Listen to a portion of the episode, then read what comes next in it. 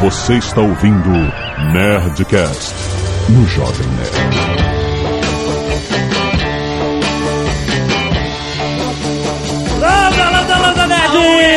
Aqui é Alexandre Antônio, Jovem Nerd, and has been working like a dog. Aqui é o JP e eu já tive um corte de cabelo estilo Beatles. Nossa, que beleza. Aqui é Eduardo Spor e eu acabei de voltar da padaria, o sonho não acabou. Puta, essa é a mais velha. Caraca, tu reclamou do meu cu balançar, cara. Muito... Não, mas pelo menos eu não repeti. Eu sou o Nick Ellis e um dia eu vou ser mais famoso que Jesus Cristo. Aqui é a Zagal, Rolling Stones Forever. Ai, cara. Muito bem, nerds, estamos juntos, reunidos para falar de uma das maiores bandas de todos os tempos, os caras que revolucionaram tudo. A gente precisa nem introduzir os Beatles, cara. Não foi uma das maiores, foi a maior banda de todos os Olha aí, Eduardo Spor, exatamente. tempos. É, é, é um fato, é um fato histórico. Vamos falar sobre o início, o meio, o fim do sonho depois dos e-mails. Canelada.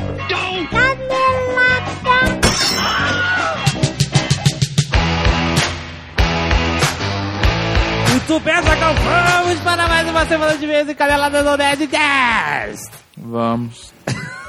Nossa, especialmente animado. E aproveitando que estamos falando de Beatles, Azagal, muita música, Olha aí, nada mais relevante do que vamos falar da VH1, isso. ou VH1. Mas acho que nesse caso eles Ah, querem aí- VH1. VH1. Exato. VH1 é coisa de Caetano Veloso. É. seria, seria. Muito bem, olha só, pra quem não conhece o canal de cultura pop focado em música, ah, tá em todas as TVs a cabo. Então, se você tem TV a cabo, às vezes você tem VH1 É, e não sabe. É, exato, né? Às vezes as pessoas ficam perdidas, só andam naquele, naquele núcleo de canais e esquecem de explorar a sua TV a cabo, E né? o legal do VH1 é que ele é voltado pra música, mas não só pra música, e sim pra cultura pop. Exato, coisa que nerd gosta. E ele tem essa parada assim meio nostálgica. Ele é atual, tem coisa atual e tal, mas ele mostra os melhores dos clipes dos anos 70, anos 80, anos 90. Eu adoro. Ele exibe filmes, cara. Olha só alguns filmes de exemplo que passam no VH1. Curtindo a Vida Doidado, Excelente, Taxi Driver excelente. e Top Gun.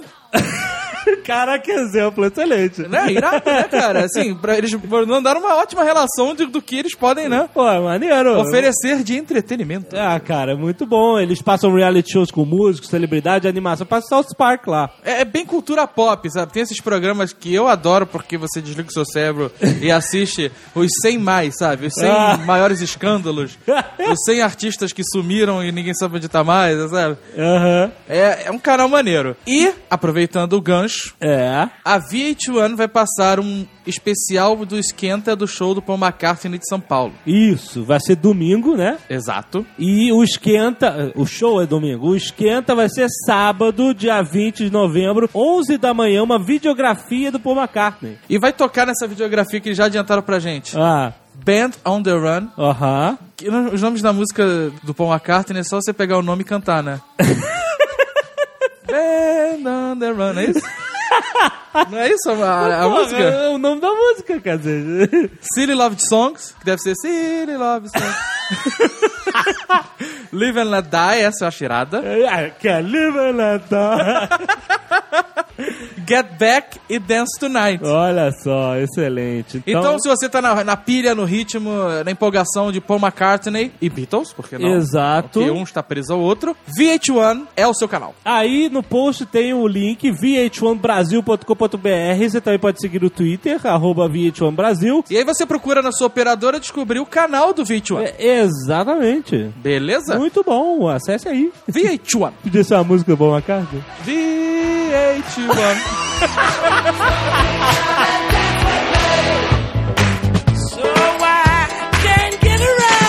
Aviso rápido da Nerd Store. Sim. A camisa, o sucesso estrondoso e inacreditável no meu tempo. Tudo era melhor.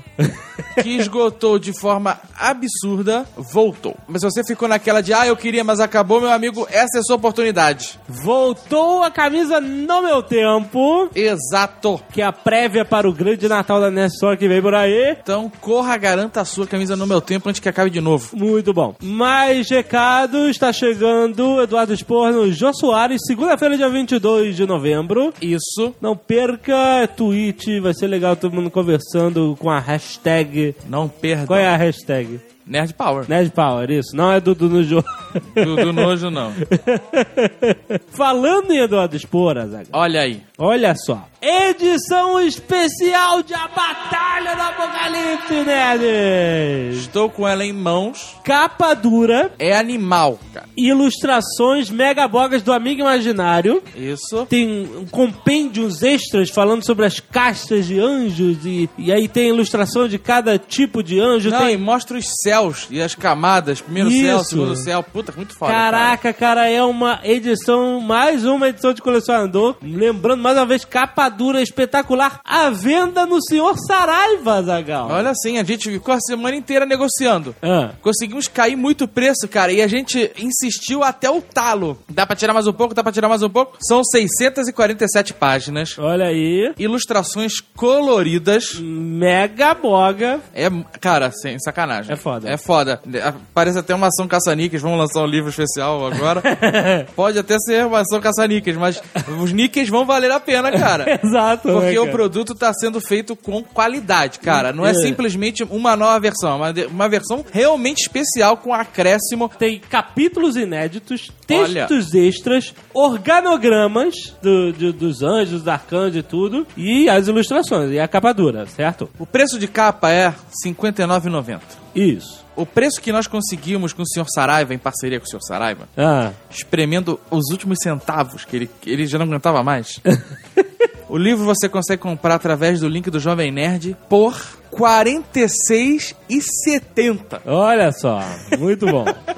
Eu fiquei orgulhoso desse desconto, cara. muito bom, muito Foi bom. uma ralação pra chegar nele. Então, clique aí no link do Jovem Nerd. É, Esse tem um- desconto é exclusivo pra quem entrar pelo link do Jovem Nerd. É, clique aí e você sabe aquele negócio, né? É como se você estivesse comprando na Net Store pra gente agora, né? Agora a gente vende o livro do Eduardo Spor através da Saraiva. Então, se você quer comprar algo através do Jovem Nerd, clique no banner que está neste post deste episódio do Nerdcast. Vá lá, garanta a sua edição especial. São poucas, edição limitada. Isso. Não é que nem a edição normal que tem pra tudo quanto é lado. Exato, não é, cara. É extremamente pequena a tiragem. Porque E- é especial. porque é, é, senão não seria especial.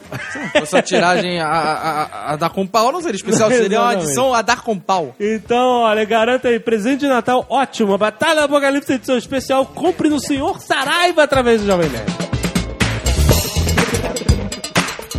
Mais um capítulo de Nerd Office no ar, Season 1, Episode 4. Clique aí no post também, se você está perdido, não sabe onde achar, clique aí no post, assine nosso canal do YouTube, Nerd Tour também. Já avisamos no último Nerdcast Parte B, que foi lançado quarta-feira passada. Está aí o link da nossa passagem pela Universal Studios. Isso. Certo? Ve- Veja aí os vídeos do Jovem Nerd e assine o canal do YouTube. Um agradecimento especial para Daniel John Furuno, que ajudou a gente a fazer a pauta desse programa sobre Beatles Exato. e a participar da gravação. Ele escreve as colunas lá, cabeceira, empoeirados, né, e tal. Ótimos textos disponíveis no Jovem Nerd, pra quem não conhece. Só que o maluco não tem Skype.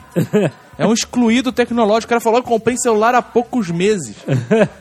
E avisou pra gente em cima da hora e não deu pra ele participar. O telefone dele tava com uma ligação realmente muito ruim. Pois Eu- é, não, maluco. Não teve como, cara. Então, porra, a gente agradece aí sua ajuda. Valeu, querido. E agora, se você não quer ouvir o feedback do programa anterior, ou não quer tomar spoilers sobre Battlestar Galactica, Aham. você pode adiantar para 16 minutos e 38 segundos. Relatório de e-mails, Levo Roboto. Se sentiu em casa com os Nerdcast, com seus amigos Silence. Alexander Santos está de volta. Disse que ia publicar duas Nerdcast Tales, já que foram dois Nerdcasts, mas até agora ele só mandou uma. Então, então tá aí. Então eu não sei se ele mandou a segunda, vai ter o link da segunda aí. Mas até o momento que estamos gravando, só temos uma. Leonardo Nicolai enviou um vídeo do elenco de Battlestar Galactica no Top 10 List do David Letterman. Olha só. Olha que, que legal. Adilson Amaral enviou registro em vídeo e fotos de uma loja de departamentos em Barcelona que possui um andar inteiro só de artigos de Star Wars. Olha que bonito. Caraca, que animal. Jorge Gomes enviou a tira do ET Bilulator. Puta que pariu, tá ótimo. Henrique Carvalho e Fernando Cazu enviam sua tira sobre o Nerdcast de monstros. Aí isso aí é uma tira antiga Aham. que eu achei nos meus e-mails e falei, Slave Roboto. Não, não, ele não, não publicou? Não botou no... Na época não. Putz, olha aí. Ah, é, Que não, mas não dá pra confiar nas máquinas. né? Muitos nerds enviaram um vídeo de Cthulhu em South Park matando Justin Bieber. certo. O Denir Geraldo envia uma montagem onde ele acredita revelar a sociedade secreta de Azagal. Tá. Excelente. Nuriel Augusto Oliveira manda o link do mod de Left 4 Dead 2 com camisas Nerdstone. Olha só, aí, aí, a gente perguntou. Não funciona, só funciona no PC, diz ele. Pô, e no Mac não funciona? Não Putz. informou. Ih, Mas PC é personal computer. Pode ser que o Mac, né, funcione. Bom, se você tem um PC e quer jogar aí com a camisa da Nest Store, tem o link aí pra vocês pegarem o mod. e a Tatiana Nogueira pede um Nerdcast sobre endoscopia. Que isso? Que que é isso, de levar o mod? Eu não sei, cara. é- não- Mas assim, seria Ah, tá interessante se a gente fizesse um Nerdcast com alguém fazendo endoscopia. né? Oh, tudo bom. assim, é bem rápido, Tatiana. Um tubo na boca. Ele vai até o estômago, filma lá dentro e sai, é isso, basicamente. Depois o médico fala fudeu ou não. Primeiro e-mail, Dorval Rodrigues Júnior, sem idade, engenheiro de software São Paulo SP. Eu adorei o final de Galáctica por vários motivos, mas antes disso, vamos a uns fatos legais. Atenção, spoilers. Aí, Isso, spo spoilers de Battlestar Galáctica. Os romanos construíam em arcos antes do ano zero. Depois que o Império Romano caiu, levou mil anos para voltar a construir em arcos. Entre outras tecnologias foram perdidas. Então a tecnologia que se perde ao longo do tempo, e uma coisa que acontece é ignorar a tecnologia alheia, os povos árabes conheciam a roda, porém construir carroças no meio do deserto era pior e mais caro do que criar camelos. Então eles deram as costas para a roda. O que ele quis dizer é o seguinte, vou resumir. A tecnologia, mesmo que exista, ela pode se perder se cair em desuso. Isso. E ela pode ser ignorada por um povo que não vai utilizá-la e vai acabar sumindo de qualquer forma. Referência de eram os deuses astronautas. É isso que ele quis dizer. Matheus Antônio Bittencourt, 20 anos, estudante de biotecnologia. Aí, cara, Vancouver, Canadá. Isso é um cara que vai fazer o Silence. Excelente Nerdcast sobre Battlestar Galactica. Mas eu gostaria de esclarecer algumas coisas. Antigamente, em Kobol, os humanos criaram os Cylon. Aham. Houve a guerra e aí os humanos e os Cylons foram cada um pro seu lado. Os humanos foram para as 12 colônias e os Cylons foram para que na série é a Terra. Aham. Os Cylons da Terra aprenderam como se reproduzir sexualmente e por isso destruíram a tecnologia da ressurreição. Aí É. os cientistas secretamente começaram a estudar isso novamente. Aham. Alguma merda aconteceu e os próprios Cylon acabaram se destruindo, como os humanos quase fizeram algumas vezes nos últimos anos. Aham. Os cinco que sobraram foram procurar outras colônias. Aí, essa parada que eu já tava confuso. Olha só, seu biotecnologia. É, mas... Também, pelo que entendi, a diferença entre o Cylon e o humano é como os impulsos nervosos funcionam. Por isso, a habilidade de controlar a nave pondo a mão naquela gosma e ressuscitar, programar e modificar as memórias. Aham. O Baltar conseguiu criar um método eficiente de testar quem é Cylon e quem não é. Mas ao ver o resultado positivo da Boomer, ficou com medo de que se contasse pra ela esse resultado, a programação dela se ativaria e mataria ele. Também o teste leva 11 horas para cada pessoa. Caralho! É, é, exato. Se a pessoa não suar em 11 horas, ela é um Cylon, é isso o teste? Não, rapaz, é sangue, caraca. Analisando o sangue. Ah, o que para testar toda a frota levaria mais de 50 anos. Suai, 11 horas. É, porra! Tranca o cara numa sauna 11 horas. O cara não suou, sai não! Outra coisa sobre a Eva mitocondrial. Não estou defendendo o final com os anjos e tudo mais. Ele diz, a mitocôndria... Aí o cara deve estar agora no, no terreno dele, né? Ele cara? é exato. Só é transmitida pela mãe. Portanto, o mitocôndria do jovem nerd, por exemplo, é exatamente o mesmo da mãe dele. Aham. E exatamente o mesmo da avó materna. Ok. E por aí vai. Sim. E é só isso que ele disse sobre isso. É só isso que eu tenho a dizer sobre Não, não, ele continua. O que na série. Porra. O que na série eles quiseram dizer foi que, sendo a menina nossa Eva mitocondrial, Ah, foi que todos os humanos possuem a mitocôndria dela. Não exatamente a mesma por conta de pequenas mutações através das gerações. E a mãe da Era é a Atena, que é a Cylon. que é uma Cylon. Isso. Por isso, mesmo que o DNA Cylon da Era tenha se extinguido através das gerações, ainda hoje todos os humanos têm mitocôndrias Cylon. Isso. Por isso, volta gigante, talvez dessa vez o ciclo da violência acabe, pois tem um elemento novo que nas milhares de vezes que isso aconteceu anteriormente não tinha. Olha aí, seu doutor Ronald Moore. Era isso, Ronald Moore. Puta merda. Sabe outra coisa que andaram discutindo na internet sobre esse final? É o seguinte, por que que a música que ativava os cinco Silence era uma variação do All Along the Watchtower do, do Bob Dylan? Assim, por que que tem a música do Bob Dylan, sabe, no mega passado longínquo, né? Porque deve ser a música dos deuses. E, e aí, a ideia era que, como a humanidade tem essa parada Cylon, a mitocôndria da porra dos Cylons, Ah. os Cylons tinham a memória genética também. E a música do Bob Dylan foi composta mais ou menos na época que começou a florescer a, a robótica moderna, né? Então é como se o Bob Dylan tivesse captado a mensagem e ele está trazendo de volta o florescer da inteligência artificial, entendeu? Ah. Novamente. Quer dizer que. Tá bom, cara. Florescer artificial depende do Bob Dylan. Olha, whatever isso tudo, se você gostou de Beatles e gostar desse Nerdcast, tem o link da Saraiva também, você pode comprar. Várias paradas dos Beatles e do Paul McCartney, cara. E whatever as mitocôndrias.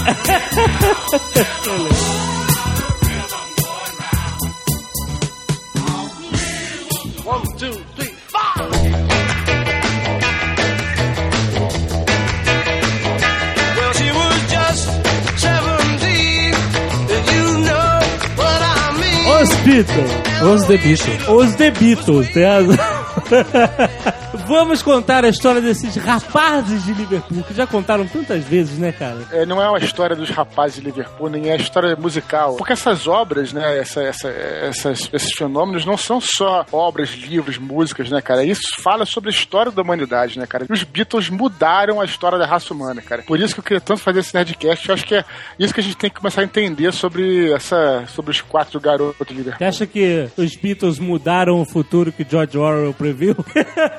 Não, mas sem dúvida eles foram responsáveis por mudar o mundo, sim, cara. Mu- Mudar a mentalidade do mundo, mudar muita coisa que tava aí, né? Não foi só a guerra do Vietnã, não acabou só por causa dos Beatles, mas a, a movimentação popular, tudo isso foi muito a rebeldia dos anos 60, né? Toda a revolução feminina, tudo isso veio muito por causa É. dos Beatles também. O A movimento, ligação com a espiritualidade, né, Dudu? todo o movimento hippie também, né? Fez, surgiu é. não só por causa dos Beatles, lógico, mas muito por causa deles também. É, e isso é engraçado porque o início dos Beatles em si tem nada a ver com isso, né? Eles, eles tinham a Depois- cabeça de querer fazer pop e ganhar dinheiro em cima da música. Não queriam mudar absolutamente. Tinham pretensão nenhuma no começo. né? A gente pode, já que a gente tá falando de história também, voltar um pouco pra Segunda Guerra Mundial, né? A Segunda Guerra Mundial acaba e acontece nos Estados Unidos um fenômeno que a galera já deve ter ouvido falar no colégio, que é o Baby Boom, né? Exatamente. Os Baby Boomers. Muita grana rolando nos Estados Unidos e a galera começou a ter muito filho, né? A expectativa de vida alta, tudo. Os Estados Unidos se tornou a coluna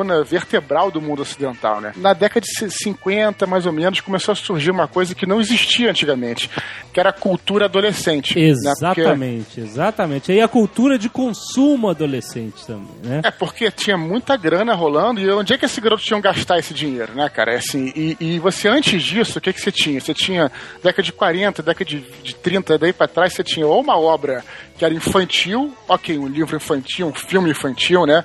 Ou então um adulto. Você não tinha um meio termo, né? Um, Exatamente. Bom exemplo disso são os primeiros filmes coloridos, né? Você tinha aí O Mágico de Oz, que é um filme, ó, beleza, ah, os adultos go- gostam também, mas é um filme pra criança, e O Vento Levou, que é um filme pra adulto. Não tinha um filme adolescente. Exato. E aí surgiu aí com James Dean, com os transviados, surgiu a cultura adolescente que foi crescendo primeiramente nos Estados Unidos. E os Beatles, eles foram um expoente dessa coisa, mas fora dos Estados Unidos, depois na década de 60, né? E Exatamente, como- eles foram influenciados por essa turma, né? E como o João Paulo falou aí, no começo eles eram isso, exatamente isso, né? Eles eram o New Kids on the Block, vamos colocar assim. Eles eram uma coisa pré-fabricada pra ganhar dinheiro, pra ser um grupo que se fosse como se fosse um Elvis, uma coisa assim, né? Uma parada pra garotada. né? Isso, isso é muito importante até, a gente parar aqui e fazer uma reflexão sobre isso.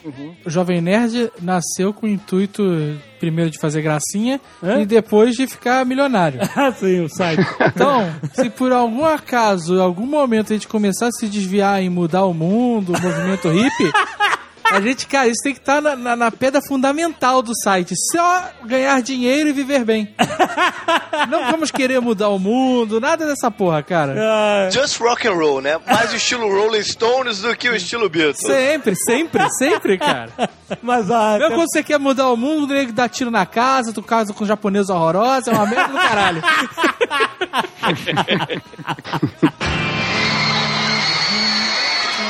A diferença dos Beatles pra todas essas outras bandinhas aí que sumiram, né? Era o seguinte: é, o que fazia diferença nessa equação era uma coisa chamada John Lennon. Que esse cara era um gênio, cara. Pô, mas calma aí, tu não tira o Paul McCartney, né, cara? É Lennon McCartney, a Mas dupla. calma, calma, calma aí. É Isso que eu vou falar. Ó. Tinha o Ringo, que era um excelente músico, o George Harrison, que era um excelente músico, o Paul, que era um músico fora de série. Agora, é, o, o músico completo, cara tocava Fora todos de os série. instrumentos. só que John Lennon é gênio, cara. É gênio você tem um em um milhão. Coloco o, o Paul McCartney e o John Lennon, ambos geniais. Eu, Eu acho que também eu acho. sempre, sempre fui mais interessado no John Lennon, até pela história da vida dele e tal, pelo que ele fez depois dos Beatles e pela contestação dele antes e tal. Mas, pô, você não pode negar a, a genialidade musical do Paul McCartney. Claro, entendeu? porra. É, É, claro. Mais ou menos, cara, mais ou menos. Calma lá. Tecnicamente, musicalmente falando, o único que era mais desenvolvido, que se desenvolveu mesmo, foi o George Harrison. Paul McCartney tinha uma noção de melodia que é fantástica, mas virtuose de baixo ele não tinha. Tanto é que vários Não, momentos outras pessoas tocaram não um- ele, porque não conseguia ele não era um fazer o que era o que era, era um o que era fazer planejado.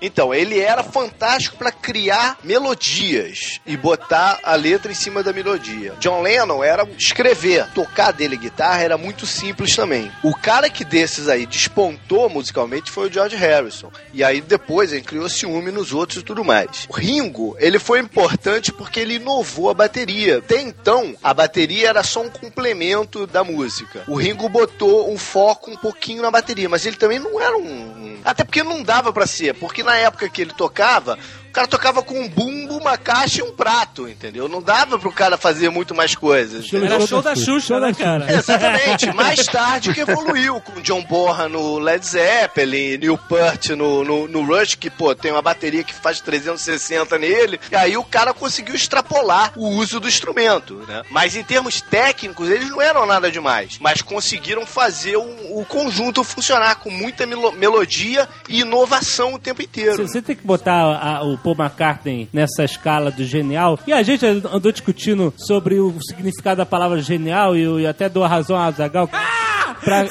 Peraí. Grava, grava. Eu dou a razão, eu dou a razão que você fala muito genial coisas que não são geniais. A gente tem que dizer que genial é o que tem um impacto profundo na sociedade, na cultura, entendeu? Parada que muda a cultura, entendeu? Que, que cria tendência. E, isso- e esses dois caras eram gênios, porque a diferença que a gente falou de qualquer boy band que existia, garotinhos bonitos que tinham sex appeal. E os Beatles eram assim, né? Tinha todo o sex appeal, o terninho, o cabelinho, as mulheres gritando sem parar. Mas a diferença de qualquer outra boy band, ou de qualquer banda que surgiu de lá pra cá, é que essa banda tinha dois gênios. Eu não tô nem falando de instrumentistas, tô falando de compositores. Porque o Paul McCartney compôs as músicas mais regravadas da história da humanidade, cara. Ele era um gênio da melodia. Sim, mas as músicas deles, as músicas dos Beatles, o que faz eles serem o que são, cara, elas sobreviveram ao teste do tempo. Você pode tocar hoje, a música dele não é datada, cara. A música desses caras não é Mas datada. eu, não- eu Você- não tô discordando de você, não, cara. É que eu tô, eu tô elevando é o Paul nessa equação, entendeu? Sabe qual foi o problema do Paul? O problema do Paul é que ele foi muito zoado pelo John Lennon.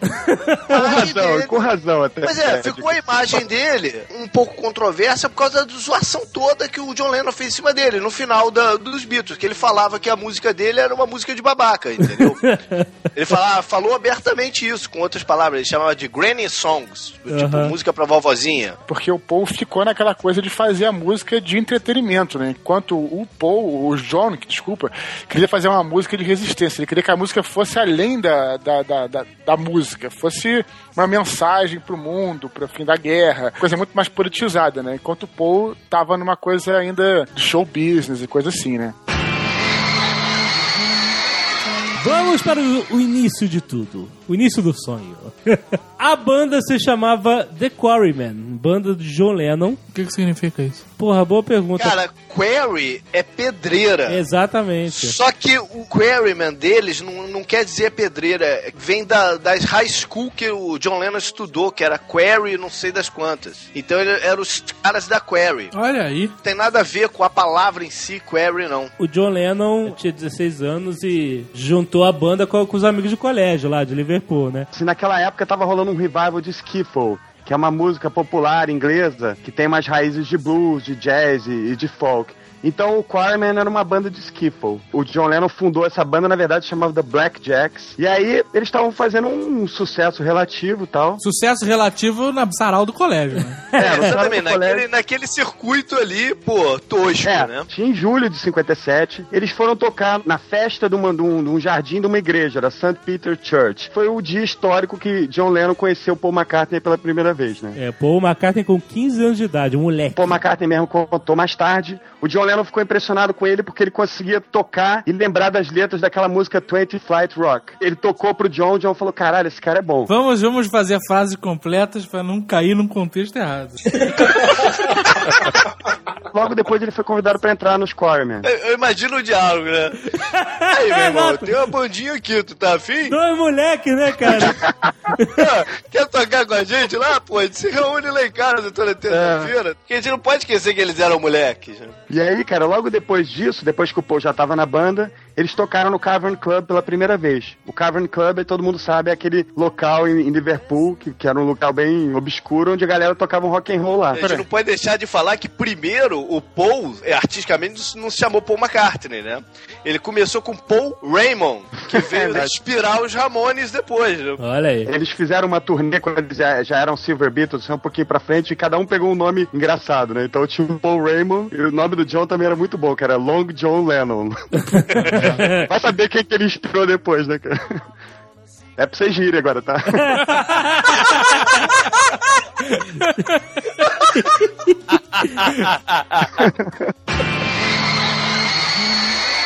Você vê que ninguém tá nem aí pro Ringo Starr, né? Pro George Harrison, né, cara? Peraí, peraí, o Ringo Starr não era o baterista na época. Não, não era. Quem era o baterista era o outro cara, o Best. E o George Harrison, ele era um mais novo do que eles. Paul McCartney conhecia ele da escola também e apresentou pro John Lennon, que na- no primeiro momento não gostou muito da ideia, porque o George Harrison era muito novinho, tinha 14, 15 anos no máximo, enquanto ele Mas nessa ele época tocava já bem, tinha né? uns 17, mas eles já viram que musicalmente era quem tinha talento ali, entendeu? Então acabaram colocando ele pra dentro. O Ringo só mais tarde que veio entrar, nesse momento nem se pensava. Eles até conheciam o Ringo, porque o Ringo é, fazia uns trabalhos com umas outras bandas lá locais, mas É, não, só pra dar uma noção das coisas, naquela época o Ringo era o superstar. Porque o Ringo era o cara que tocava com bandas em estúdio, o Ringo era o cara que fazia turnê pela, pela Alemanha e tal. E aí, como é que virou Beatles? Em 1960, o Stuart Sutcliffe, que era um amigão do John Lennon, entrou como baixista. Só tinha um detalhe, esse cara era muito bom de visual, ele era um cara que tinha uma pose beatnik, assim, só que ele não era um cara bom musicalmente. Até então, o Paul McCartney tocava guitarra, não é? Tocava guitarra, exatamente. Na hora que o Stuart entrou,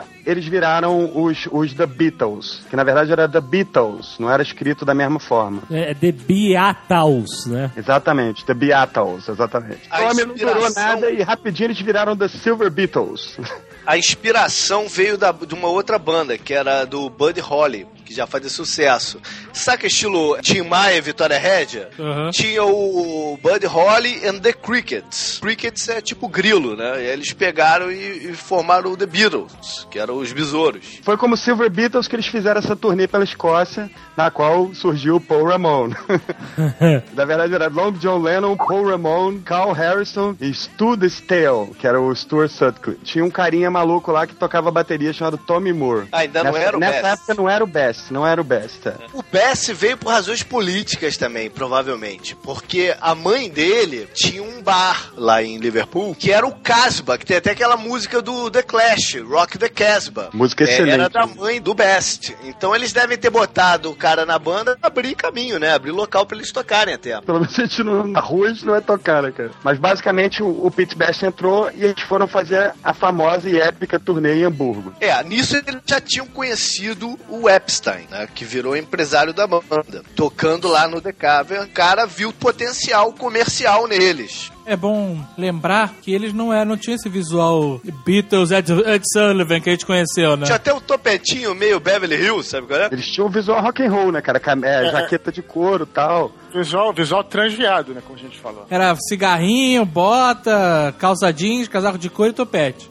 Era American Graffiti a parada. É. Contar um- os detalhes engraçados da turnê deles na, na Alemanha. Eles acabaram saindo da Alemanha de maneiras engraçadas. O John Lennon foi embora porque encheu o saco. O George Harrison foi deportado porque ele era menor e estava dentro de um- uma boate. O Paul e o Pete Best foram presos porque tocaram fogo no quarto deles do hotel. Caralho. E depois eles foram soltos e foram deportados logo em seguida. Então, mas isso foi em Hamburgo, certo? Isso foi em É, em Hamburgo. Hamburgo. O cara já levou eles pra lá, pra Hamburgo, o Epstein, que é o cara que eu tava falando que viu potencial neles e, e virou me- um tipo, uma espécie de um manager do grupo, porque lá bandas desse tipo estavam fazendo sucesso na época, que não tava acontecendo na Inglaterra. E aí lá ele começou a testar essa parte visual de cabelo, de terno e não sei o que.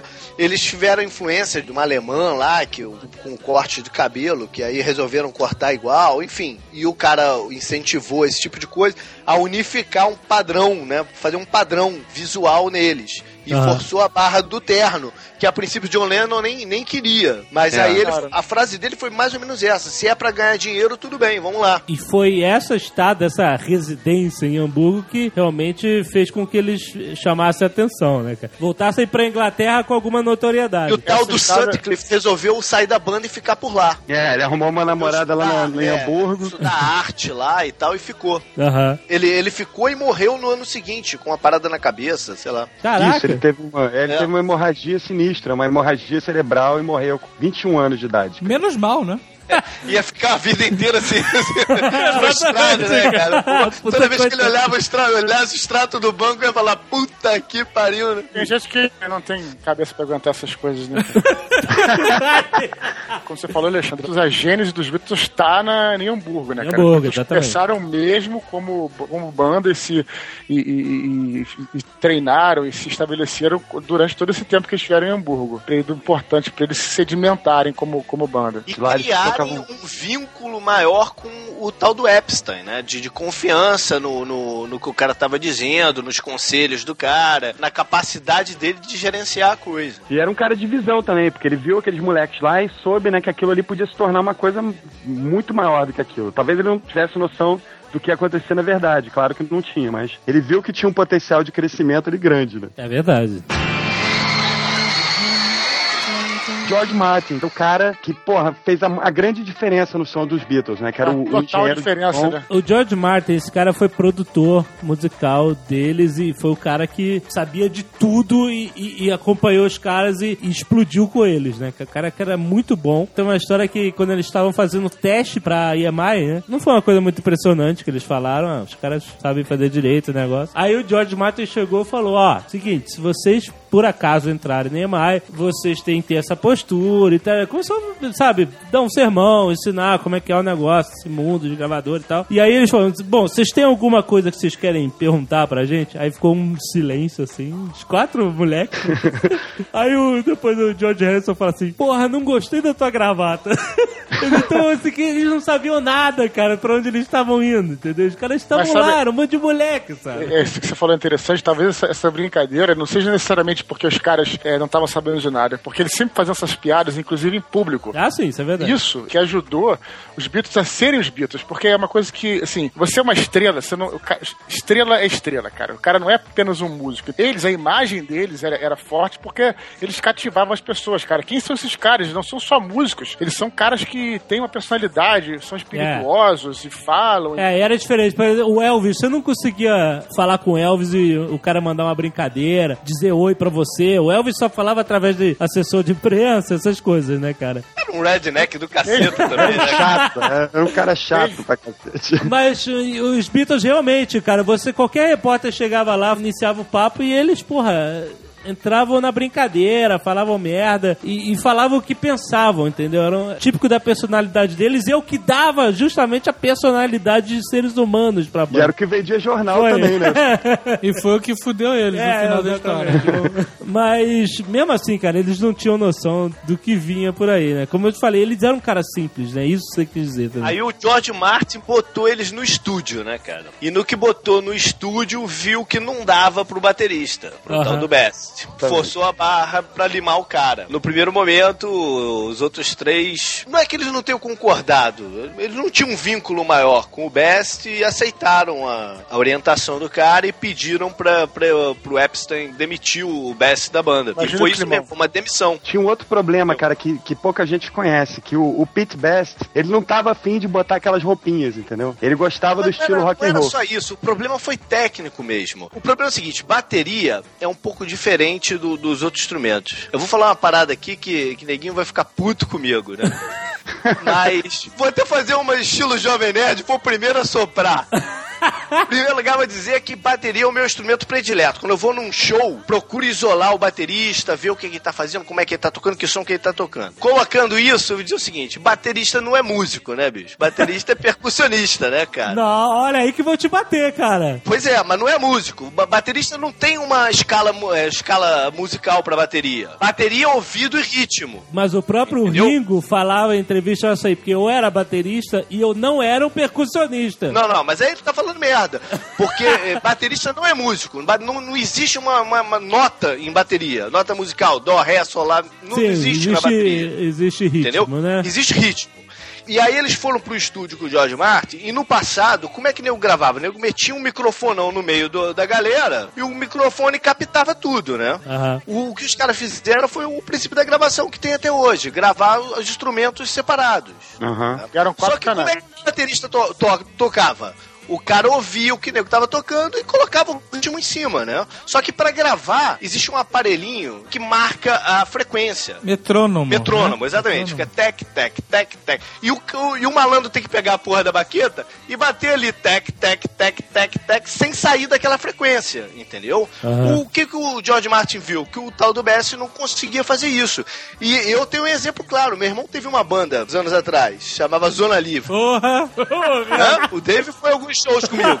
O Oi. primeiro baterista teve que sair da banda quando eles começaram a gravar, porque o cara não conseguiu fazer isso também. Entendeu? Eles tiveram É. que trocar de baterista. Então Mas foi, foi essa história que entrou JP. o Ringo Starr, que estava acostumado a fazer Isso. esse tipo de gravação. Isso aí, Ringo foi contratado em 62. E aí, finalmente, quarteto que a gente conhece até hoje. Né?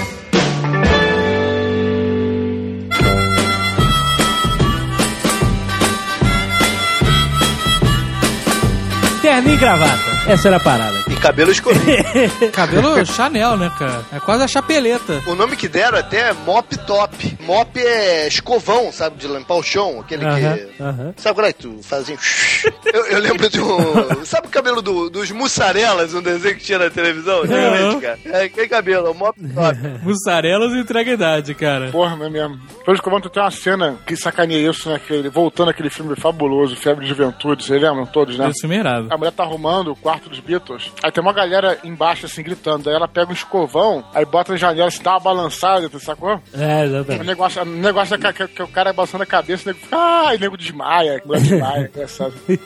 O JP, eu lembro do dia que ele cortou o cabelo a la Beatles. Eu pensei que você ia ficar, pô, só na entrada, cara. Não, Não, ia mudar disso. Claro, porque não foi, não foi em, sei lá, em 1960 ou 70. Foi em 90 e varada já. Bom, deixa eu fazer o meu disclaimer aqui. A parada foi o seguinte: não foi de propósito, não cheguei pro cara, na verdade até era o mesmo que cortava o do Dave, que era o seu Miyagi. Isso. Eu não cheguei pro cara e falei, manda um Paul McCartney na minha cabeça. não. Eu falei pro cara simplesmente o seguinte: quero deixar crescer. E essa era a chave pro cara fazer merda, entendeu? Nessa mesma frase, ele transformou o Bruno, outro amigo nosso, no Lion dos Thundercats. e a mim no, Paul- no Paul McCartney. Porque você não podia falar pra ele, era quero deixar crescer. que fudeu. O cara entrava numa, numa paranoia maluca, né, É, cara? e aí ele, não, pode deixar que eu vou te preparar Estilo- aqui pra ele crescer certinho. E aí sai de lá igual um poste. E eu lembro que o Tucano tava lá em casa, cara. Puta que pariu, cara. Ele bateu o olho em mim, cara. Eu- ele teve até um ataque nervoso, cara. Ele rolava no chão de Ribes, falando: Caraca, pô, McCartney, não sei o que, mano. Ficou por uma cabeçada, veio. Acho que até pra ele te ligou, não Me te ligou, não, eu né? fui pra lá correndo pra Vem ver. pra cá ver o cabelo do JP, então. Mas eu fiquei uma semana, dez dias no máximo. Quando eu vi que tava insuportável de zoação, eu desisti. Nunca mais deixei o cabelo crescer também.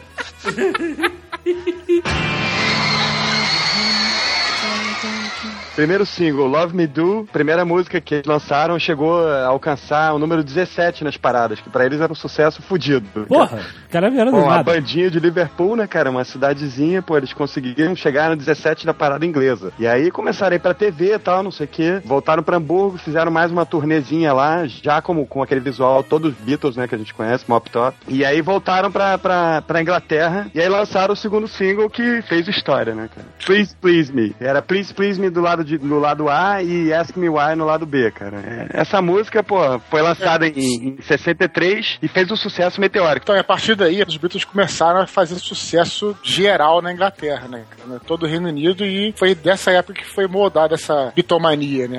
Primeiramente na Inglaterra, como o Nick acabou de falar aí. Exatamente. Primeiramente, Foi em até porque eles 63. eram ingleses, né, cara? A comunicação não era fácil igual hoje. né? As coisas demoravam mais pra, pra, pra chegar num lugar. Era um fenômeno britânico, isso eu quis É, dizer. porque a divulgação era difícil, né? Não era tão fácil. Coisa importante pra lembrar dessa época também é que eles faziam muito cover de, de Chuck Berry, de Carl Elvis. Perkins, é. É, faziam Little muito cover. Richard, né? Exatamente, pra poder é, fechar o LP também, né? E aí eles lançaram um EP que foi o Twist and Shout, né? Em sequência a esse EP eles lançaram o single She Loves You, que bombou total. Mas isso foi antes da primeira ida aos Estados Unidos. Isso, Antes. Foi tudo antes, né? Tudo antes, tudo antes. Aos poucos, né, começava, começava a chegar eh, essas músicas fora, fora da Inglaterra, aos, aos poucos. E é engraçado que, em princípio, recebidos por muita reticência pela galera, né, que não queria ver um fenômeno que não fosse americano emplacar no mercado popular americano, né. É, mas es- estava vindo aí a British Invasion, né? E aí eles foram cada vez ficando mais fortes e mais famosos na Inglaterra. Isso. Exatamente. Na Inglaterra estavam consolidados já. E com geral. Pra que que a pessoa faz uma banda, né, cara? É, o, o John Lennon casou antes. Naquela época ele tinha que fingir que ele não era casado. Então a mulher dele chegava, descia do avião assim, meia hora depois. Tinha um esquema assim. É, Porque se as fãs descobrissem que ele era casado, ferrou. A mulher dele viajava de aeromoça, né? Cara? Exatamente, Ou disfarçada. seja, era tudo pô, programado pra fazer sucesso, entendeu? Exatamente. Tem aquela, aquelas entrevistas, né, que as mulheres falavam que queria muito namorar o Paul e esperava que a mulher dele morresse e tal, pra poder ficar com ele, coisa nesse Cara. nível, nesse nível. É, pois é. Mas é, cara, que to- todo mundo queria replicar o sucesso Elvis, né, cara? O fenômeno do Elvis. O primeiro mega, mega, mega, mega star da música, né, cara? É isso que eles prepararam. Olha, esses caras têm potencial, vambora. Não vamos transformar eles em mega Há star. potencial, né? Há potencial. Mas é engraçado porque os caras tinham lá o mojo, que diferenciou ele dos demais, mas eles atacaram na fórmula também, né, cara? Claro, claro. E, e o próprio Jerry Lee Lewis era outro cara que tinha potencial pra superar o Elvis ainda e tal. Mas, mas o potencial dele de fazer merda era maior, né, cara? É, exato, né, cara? Com todas as sobrinhas, as primas. Pô, né? ele, não, não, não, ele era um cara com esse potencial e gravador achava, porra, você vai ser foda, você vai ser o novo Elvis e o cara esmerdalhou tudo, casou com a prima de 13 anos, deu merda, mas eh, você vê, existia no ar essa fórmula do super sucesso. Eu fui num show do Jerry Lee Lewis no Carecão. Olha aí, que beleza. Bom pra caceta, E cara. botou fogo no piano? Não, não, não. Eu fui no show do, do Jerry Lee Lewis com o Chuck Berry e o Little Richard no estádio Aí. de remo da Lagoa, cara. Eu também fui, cara, eu também fui. 1963 foi o ano que a Beatlemania tomou conta da Inglaterra, em 1964 foi o ano que ela tomou conta do mundo, né, cara? Pois é, foi a ida dos Beatles aos Estados Unidos, né? Central da rede de difusão de cultura pop mundial, né? Os caras foram lá e eles consolidaram sucesso mundial, né? Antes Eles era... foram no programa daquele Ed Sullivan. Ed Eles Sullivan foram Show, pra onde tava o dinheiro, né, cara? O Claro. dinheiro tava nos Estados Unidos, então eles foram pra lá. Eu li qualquer coisa uma vez, um documentário, agora eu não sei, que a saída deles lá em Londres, no aeroporto, pra pegar o avião pra ir pros Estados Unidos foi uma loucura. que Isso, era ele- milhares de pessoas do, pelo aeroporto, fazendo assim uma, uma, uma despedida pra eles, entendeu? E nessa época, a bitomania, mesmo na Inglaterra, já tinha umas coisas assim, de os caras lotarem estádios, né? E nego não conseguia escutar a própria música, porque era do início ao fim só É. com mulheres gritando, desmaiando e. Eles ficaram putos com isso, porque eles não conseguiam nem ouvir o retorno, né, cara? Quando eles foram nos Estados Unidos, eles foram com o objetivo de ir num programa do Ed Sullivan. É, eles foram fazer show também, não foi? Ah, Não, mas não, eles já não, foram, não, com a- não. foram com a turnê pronta. Porque o programa do cara era estilo o que tem hoje, do Letterman, do, assim, que, a, que a galera vai pra divulgar o trabalho deles, entendeu? Sim, mas eu achei que esse programa que tinha sido o catalisador da parada. Não, mas foi, Mas foi foi. Foi, Ele foi o catalisador porque ele botou a galera na televisão É. pra lugares que não tinha acesso. Mas quem já conhecia já tava esperando pelos Beatles. Pô, parece que o, a, a audiência do programa dele, no qual eles apareceram pela primeira vez, que eles chegaram nos Estados Unidos dia 7 de fevereiro e dois dias depois parece que já estavam gravando o Ed Sullivan Show. E foi esse programa foi assistido por 73 milhões de pessoas, que na época era um recorde absurdo, né? e- Isso na década de 60. Bom, quase como dois terços dos americanos estavam assistindo a parada. E o- Exatamente. É, exatamente. E esse filme Febre de Juventude conta a história da, da, da molecada que queria ir ao Ed Sullivan Theater pra ver. Já era louca pe- por ouvir só, já É. era louca E aí conta a história da molecada lá que, que, que, que é louca por Beatles e quer conseguir uma entrada pro, pro programa do Ed Sullivan. Tem um documentário, não sei o nome, vocês lembrem aí, por favor. Tem um documentário que é só sobre essa ida dos Beatles aos Estados Unidos. Completíssimo, maravilhoso de ver. Ver o fenômeno que é quando eles chegam em Nova York, cara, a loucura que era.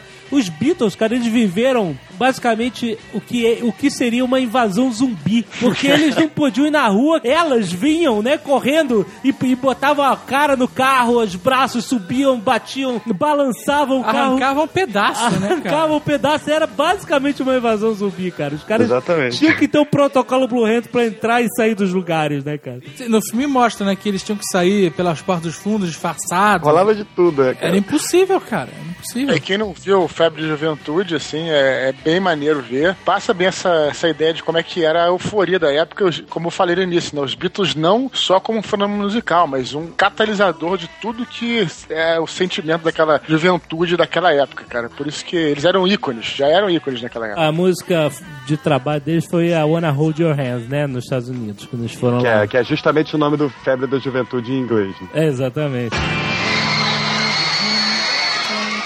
Nessa época, cara, eles começaram a gravar o primeiro filme deles, que tá aqui na minha frente, que é Hard Day's Night. Não, e no Brasil o nome é melhor, né? Os Reis do Ye Ye Ye. Reis do Gay, o nome que marcou época, né? cara? Essa aí. Esse filme, na verdade, ele, é uma, ele faz parte da história da música, porque você não tinha muito essa coisa de você lançar videoclipe, não existia isso. Então, esse filme, na verdade, são vários videoclipes, então ele revolucionou dessa forma. E tem aquelas cenas deles correndo dos fãs, que é uma coisa impressionante, né, cara? Pra quem não viu esse filme, realmente tem que ver, porque pra quem gosta de Beatles, tem que assistir. Não um filme-filme, né? Tem que explicar. é um- É, é um clipezão.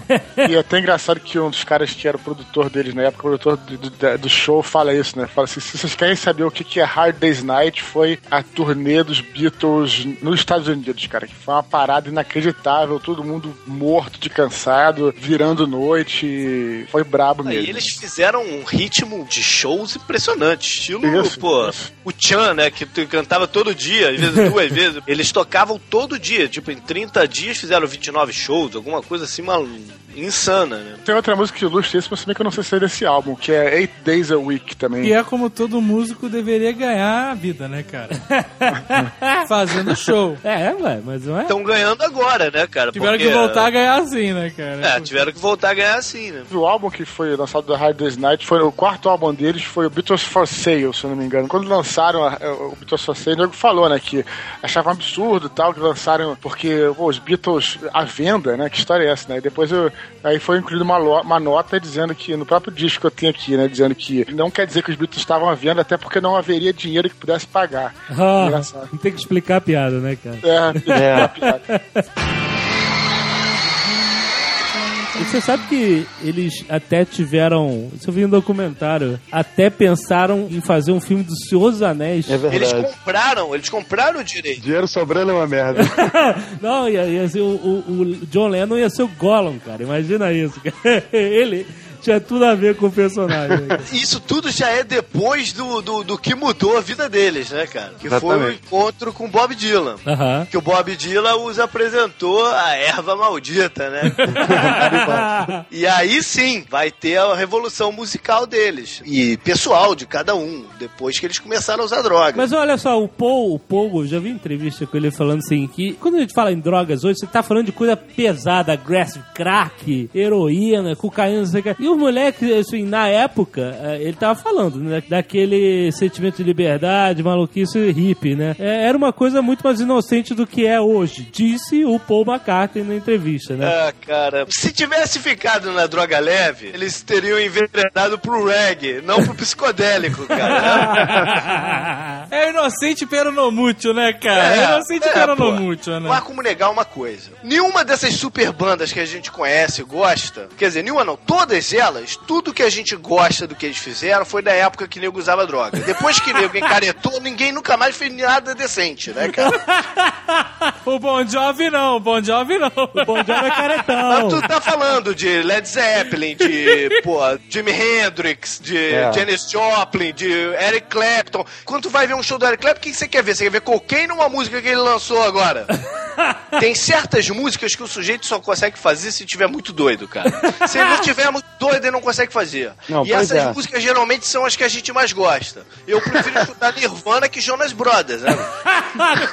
que comparação, malandro. Isso aí é relativo, né, cara? Porque muita, muitas pessoas falam, inclusive o próprio Chico Buarque fala que os anos 60 foram muito ricos, cara. E tem muita gente que não usava droga que fazia coisas excelentes também. Tudo bem, eu acredito que o Chico Buarque possa fazer um sambinha lá, é, só Mas tem um certo tipo de música que não dá, né? Que não dá. E aqui eu vou dizer o seguinte, não tô fazendo apologia nenhuma às drogas. Não, né? Mas também não tô mandando ninguém ser músico, né?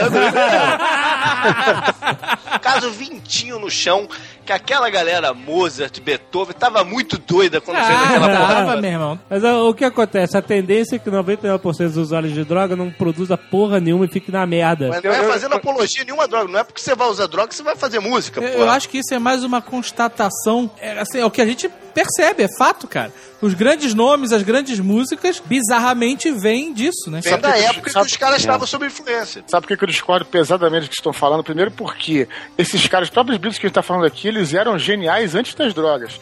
O que acontece é que nesse meio, onde os caras conviviam, onde as bandas conviviam, de, pô, meu irmão, de virar à noite, o caralho, não tô justificando. Existe a droga. Então os caras acabam, muitas pessoas acabam indo pra droga e não deixam de ser geniais por causa Então disso. você acha que Agora- eles conseguiriam gravar Sgt. Pepper sem droga?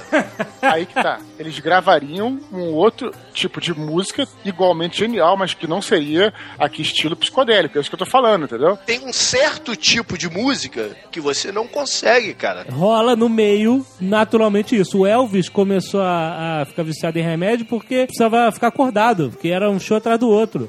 Aí falou, É. cara, toma essa porra aqui que tu vai ficar acordado. E aí o cara começou a se viciar em remédio por causa disso, né? Estranhamente, as pessoas só lembram do Elvis nessa fase, né, cara? só lembram do Tortelvis, né, cara? Ninguém lembra do Elvis bonitão no Havaí, né, cara? Ah, é. Que o Paul dizia que as drogas daquela época tinham um outro conceito do que tem hoje, É né? o que ele falou. Isso era boa ou ruim. Cara, assim, discordo dessa parada. O cara falar, "Ah, não, na minha época era diferente, é muito fácil. Muito raro alguém, ah, agora eu vou, agora eu vou ser agressivo, vou virar marginal, vou cheirar cocaína, cara. Não, cara. É, O sentimento é o mesmo. É o mesmo, cara. Não muda nada. O cara dizer, ah, não, na minha época era diferente, então eu podia. É- Ele meio que tá legalizando os atos dele por, por uma justificativa É, é, boba, cara. concordo, É concordo. verdade. E isso, exatamente isso que o Paul McCartney falou na época, não exatamente essa que o Dudu tá falando, mas algo parecido, que começou a irritar os outros membros, principalmente o John Lennon. Porque ele foi o cara que veio a público dizer que estava usando LSD e, e transformar o uso do, é, do LSD que eles, todos eles usavam numa coisa mais banal, entendeu? Que- Tirando o corpo fora e tal, não sei o que, eu uso, mas não uso, sabe, galera? E os outros ficaram putos com isso também. Em 65 acontece uma coisa importante que eles são agraciados pela, pela Rainha Elizabeth com o MBE, que é o Members of the Most Excellent Order of the British Empire. Ou seja, eles passam a ser Sir, Sir John Lennon, Sir Paul McCartney, né? Isso é uma parada meio, né? Quer dizer nada, né? É, hoje em Não, dia qualquer um não. tem, qualquer um tem. Porra, não, Qualquer que um. isso, é uma honra, cara. Qualquer um tem, cara. Qualquer inglês se destaque e vira Sir, cara. Vai dizer que não é. Não só qualquer inglês, como um escocês também, Sean Connery, né? É, cara, É, na qualquer época eles gostavam muito, depois eles foram até renegar isso, mas na época eles gostaram da, da honra, né, que eles receberam. Mas vem cá, eles foram lá receber a, a, a condecoração? Foram, foram Ajoelharam, a rainha botou a espada no ombro dele? receber. Provavelmente sim. Então gostaram, malandro. Se eles não gostassem, eles não Não iam. tomava espadada. É, não gostasse, fala, não, não precisa não, pode ficar pra senhora, pode ficar pra senhora, obrigado. Quem não gosta, cara, uma honra em nome deles, cara. Qualquer pessoa ficaria maravilhada, cara. Pelo amor de Deus. Só pra ilustrar os Rolling Stones, o Rick Fichas não tem esse negócio, essa honraria, e ele sacaneou muito o Mick Jagger quando o Mick Jagger aceitou isso. Segundo o Rick Fichas, foi uma desgraça o Mick Jagger ter aceitado.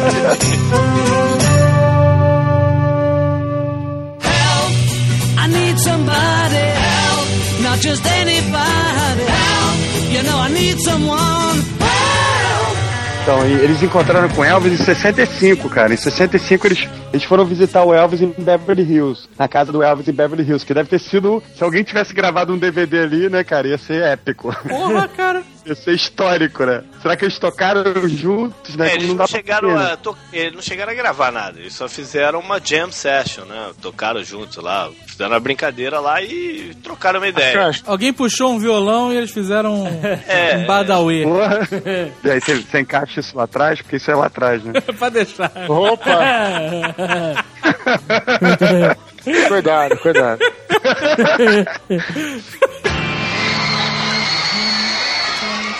Os caras tinham um problema. Problema temos nós, cara, os caras estavam bem, cara.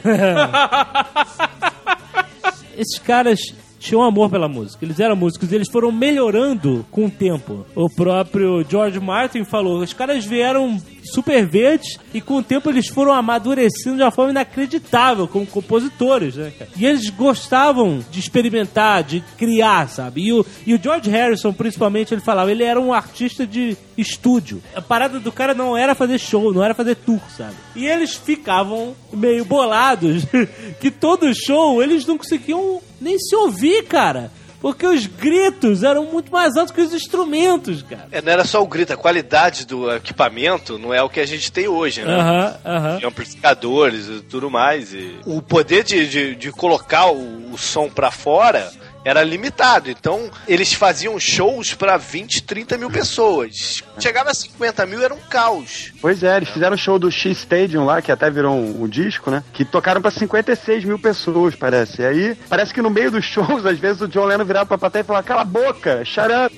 E, pô, ninguém não calava, ninguém nem ouvia. E aí o- eles começaram a perceber que se, eles- se um deles parasse de tocar durante alguns minutos, que a galera continuava vibrando do mesmo jeito, cara. Aí fala, porra, tanto faz tá a gente aqui, ou tá um três, cinco macacos aqui tocando. Que porra.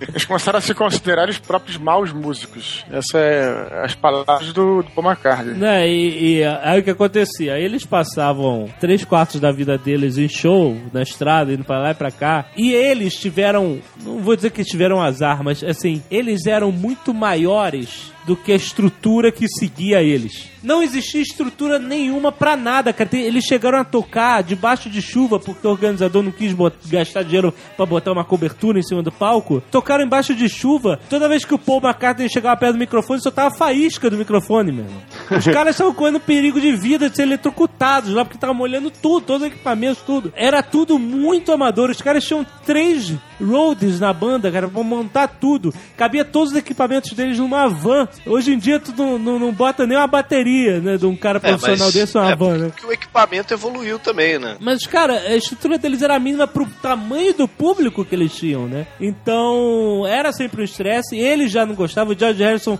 se estressou muito com esse negócio de não conseguir se ouvir num tour que eles fizeram no Japão e nas Filipinas. Já tava querendo, olha, é, acho melhor a gente parar com essa porra de tour e tal. Mas é engraçado que eles, ele- eles fizeram esses tours todos e nesse, nesse ritmo brutal, mas eles nunca deixaram de compor, né? Eles podem ter frustrado por não estar fazendo exatamente o que queria, mas nunca Mas- deixaram de compor. Não, porque eles lançaram um disco atrás do outro, né? Sim, mas É, é, eles é, eles foram cada vez melhor, inclusive, né? Compunham enquanto viajavam. Pois é. talvez até porque eles não podiam fazer mais nada, porque eles não podiam sair na rua, vai fazer o quê? Ou ficava no quadro até compondo, né? não tem mais o que fazer. É a única explicação que eu tenho pra, pra, pra tanta música que eles, que eles fizeram nessa época. Exatamente. Não, mas eu- eu te dou a tua explicação, cara. Como os caras eram geniais, os caras compunham é, à medida que vinham as coisas acontecendo, né? Então, por exemplo, tem uma música famosa deles, que é até posterior, chamada What It to Do It in the Road. O que você está fazendo na estrada. A música é só isso. Na verdade, eles param, o cara tava com vontade de fazer xixi, o cara para pra mijar, e aí o cara pergunta, o que você tá fazendo na estrada? Aí a música foi a música, aí já tem a música. é, só, é só esse refrão. É, Why Don't We Do It in the Road? É muito tem, boa. uma- tem outra música que também é posterior, mas ilustra um pouco isso, né? Que é chamada In Benefit of Mr. Kite. Vocês conhecem a história dessa música? O John pegou um, um cartaz que tinha de um, de um showzinho, tipo um, tipo um circo de uma cidade do interior, que era feito um benefício de uma pessoa, que tinha uns poodles que pulavam, uns cavalos, não sei o quê, uma parada assim, e dali fez toda a música, toda a história da música tá naquele, naquele cartaz. Então, o alimento deles era, era isso, era tá, tá na estrada, tá viajando, tá, tá vivendo. Aí aconteceu a história fatídica da entrevista com o John né? Eles tinham uma amiga já há muitos anos, que era repórter, tinham total confiança nela, tudo. E, e aí uma vez ela fez uma entrevista com, o John Lennon, e 66 isso, né? No meio da conversa, falando sobre religião, o que, que você tá lendo, John Lennon falando sobre toda a popularidade dos Beatles, aí no meio da conversa surge a citação: Somos mais populares que Jesus agora. É nesse momento, né? Isso foi publicado e foi pô, extrapolado um pouco fora de contexto. Interpretação é foda, né? Interpretação de, É. de frase é uma coisa foda, né? Teve um impacto negativo na Inglaterra quando foi publicado e tal. Só que, quatro meses depois, quando, tipo, duas semanas antes de começar o terceiro tour deles nos Estados Unidos, essa frase cai numa revista de adolescente lá. É, uma revista é, ligada com um negócio religioso. Aí, aí deu merda, meu irmão. Aí a merda foi forte. É, só pra botar que eles botaram fora de contexto, né, a frase. Olha, cara, Na verdade, olha só. a frase dele era maior. Certas coisas podem ser ditas e interpretadas fora do contexto. É, exatamente. Certas coisas, cara, não podem ser ditas. É, Exato, não, eu, eu- com, com certeza. com Você certeza. pode botar a frase inteira que alguém lendo isso não vai conseguir interpretar É, como não, ele eu disse. sei. O mais normal é interpretar, pô, os caras estão marrentos pra caceta, né? Como é que porra é essa? Que os É. caras são mais. Não é- o a, a leitura normal é essa. Mas eu- o John Lennon já tentou se explicar em entrevista. Ele falava assim: olha, isso era uma conversa com uma pessoa íntima e tal, e veio durante a conversa num bate-papo. E aí o, o contexto que foi tomado é que ele subiu num palanque de ditador e falou para as multidões assim: somos mais populares que Jesus. É, não era Ué, isso. cara, mas é porque você. Cara, olha só. Não, não devia ter dito. Você pode ir fantasiado numa festa fantasia de Adolf Hitler, que é uma figura histórica que né, eu todo sei. mundo conhece. Mas isso vai inter- ser interpretado como você sendo um nazista. Sim, exatamente. O que aconteceu lá com o príncipe Harry, exatamente. né, cara? Tem certas coisas que, por mais doidão, Não irreverente, pode. engraçado e porra É. louca que você esteja, você tem que calar a sua boca. Falou né, merda. cara? Não, não devia ter falado mesmo, com certeza, concordo. É, ele se arrependeu, pediu mil desculpas e não sei o que lá. Ele estava querendo dizer é que ele estava falando da fama dos Beatles, não como sendo eles, mas chama da, ele podia estar falando dos Rolling Stones também. Ele estava falando que uma banda de rock teria mais fama do que ele nesse, nesse meio, assim. E que ele não sabia o que, que ia acabar primeiro, o rock ou, ou, O cristianismo, é. ou o cristianismo. que aí ele falava que Jesus era legal, mas que os apóstolos eles eram meio obtusos, tal. E aí- então tudo tava Sabe no contexto. Começaram a queimar os LPs, começaram a mandar ameaça de morte pra eles, estavam nos Estados Unidos, as rádios começaram a boicotar as músicas, aquela maluquice, né, cara? Eu só não sei se foi pior do que o, o Jerry Lee Lewis casar com a prima de 13 anos. Pelo menos assim, a carreira dele acabou, dos Beatles não, né? Eu acho que foi É, pior os porque Beatles os Beatles eram muito só- mais famosos. É, mas acabou sendo só uma pedrinha no caminho. Não É. teve uma complicação maior. Rolou também uma, uma movimentação assim de, por exemplo, uma rádio, uma rádio, se não me engano, no Texas organizou uma queima pública de LPs. Então era uma coisa meio incitada também, não era uma coisa somente uma revolta de, Se vacilar é bom, que depois ele se arrependeu, teve que comprar de novo, vendeu duas vezes.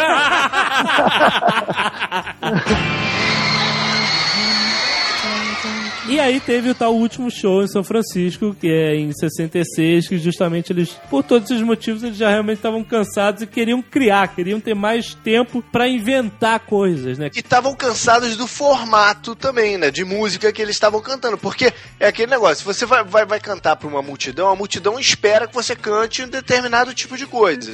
Então, quando você tá querendo mudar o teu foco é, artístico e você chega lá no palco e vai cantar uma coisa totalmente diferente, você pode ser que você não tenha a mesma recepção. né? É, exatamente. Exatamente, eles queriam mudar o foco musical também. E aí vão voltar aquele negócio das drogas, estavam mudando o comportamento deles e tudo mais. Então eles queriam fazer algo mais, principalmente Lennon e um pouco ainda nessa época o Harrison, queriam fazer algo um pouco mais profundo do que eles estavam fazendo. Exatamente, cara. Os caras não aproveitam a oportunidade, né, cara? Os caras estavam reclamando que eles não se ouviam e ninguém ouvia o que eles faziam no palco. então por que, que eles simplesmente não faziam o que eles queriam, independente de quem estivesse ouvindo, né, cara? Tem compromisso comercial também, né, cara? Mas ninguém ouvia mesmo, cara. E aí eles já estão começando a entrar no, na- no lado psicodélico, né, cara? Que é realmente a minha fase favorita dos Beatles, que é a partir Olha aí, 67. Johnny Cash. Eu não vou negar, cara. É a minha fase favorita. São os meus discos favoritos, cara. Meu disco favorito dos Beatles é o White Album. Mas o Sgt. Pepper's... Que susto, cara. Eu achei que tu ia mandar Yellow Submarine, cara. Não, não. Eu Pra amarro falar a verdade, o disco, o melhor disco dos Beatles é, é, é pra mim é o Abbey Road. Mas eu, pessoalmente, eu gosto mais do White Album, cara. Porque tem umas músicas que, porra, me influenciaram, assim, digamos assim. Mas antes de a gente entrar, no, entrar nos discos que cada um mais gosta, eu acho importante entrar no disco mais falado na, na história da humanidade, né? Que foi o Sgt. Peppers. que Foi Sgt. Pepper's Lonely Hearts Club Band. Isso. Cara, eu ouvi falar que a primeira vez que eles experimentaram LSD foi o dentista do John Lennon e de George Harrison que chamou eles pra jantar em casa e deu pra eles um, um, Ah, um não, chá cara. Com Ah, LSD dentro. Não, cara. Quem Eu era o dentista falar- deles? Era o Tim Maia, o dentista dele. Porra, cara, não, né? Não, com certeza não, né, cara? É, Não sei, eu sei que tudo isso levou ao Sgt. Peppers, né? Porque eles estavam É, teve, experimentando- teve, antes de Sgt. Pepper teve Revolver, que já foi diferente de tudo que eles fizeram, né? Já tinha muita música psicodélica ali em Revolver. Inclusive a minha favorita de todos os tempos, que é Eleanor Rigby, em, em Revolver, Ah, muito bom. Sabe que tem uma estátua dela lá em Liverpool? Sabia disso? sabe? Foi ficando, o negócio foi ficando maravilhoso. Cara, e no, no- é, Aí- é uma sequência de disco impressionante. Voltando ao que eu falei, cara, como é que se grava tanta música assim num espaço de tempo tão curto? Eu não consigo. Não consigo. Quando você vê. é, Por isso que eles são de Mas, Beatles, cara. cara. Não, mas, mas era uma tendência da época. Se você pegar Roberto Carlos também lança uma- um CD por ano há quanto tempo? Desde a Jovem Guarda, né, Isso cara? é foda, né, cara? A gente ia ficar atolado em, em CD do Roberto. Mas lança um por ano, desde a Jovem Guarda, o cara lança um por ano. Era uma tendência da época, né? Só que E ao contrário os dos Beatles, foi ficando pior o Roberto Carlos. Mas calma aí. Olha a injustiça com o Roberto Carlos. É, eu Ele mal tá do aí rei, até não. hoje, os Beatles já se Eu não falo mal do rei, não. É, eu não falo mal do rei, não. Mas o, o- os Beatles tiveram dois impactos em, em disco. O primeiro foi que eles foram o primeiro a colocar a letra do- das músicas no disco. E o segundo que ele, eh, com isso em mente, eles tinham uma preocupação em fazer um disco de qualidade. Porque neguinho, pô, enchia com qualquer baboseira. O, o que a gente chama de lado B dos discos era uma, da maioria da- do- dos- das bandas e cantores era sempre uma porqueira, né? Porque nego botava qualquer coisa pra completar a parada. É, pode os crer. Beatles têm uma quantidade de música de qualidade. Tem algumas também, que são preto linguiça. Mas tem uma quantidade de música de qualidade que é impressionante, cara. É o verdade. número de músicas que os caras fizeram. É verdade. Depois do Revolver, em 66, eles estavam demorando pra lançar o próximo. Daí o Paul fala numa entrevista dele que os críticos começavam, aquelas, aqueles caras que ficam urubuzando, né? Começaram a falar, não, eles não são mais os mesmos, não são mais os mesmos tal. Mas Olha era o aí. mesmo, né? Eles vieram com uma coisa diferente, não eram os mesmos, eles E não aí, eram. exato, aí ele falou assim, ó, eu só tava é, esfregando as mãos e, e pensando assim, eles não perdem por esperar. Não, e meu aí a irmão, tinha os caras não eram mais os mesmos, dizia a crítica na época, e aí depois vem Sgt. Pepper, cara. Pra confirmar Exato, que eles aí, realmente aí. não eram mais os mesmos. pô. É, exato, né? Mas pô, que o cara Isso. iam revolucionar de novo, né, cara? É, exatamente.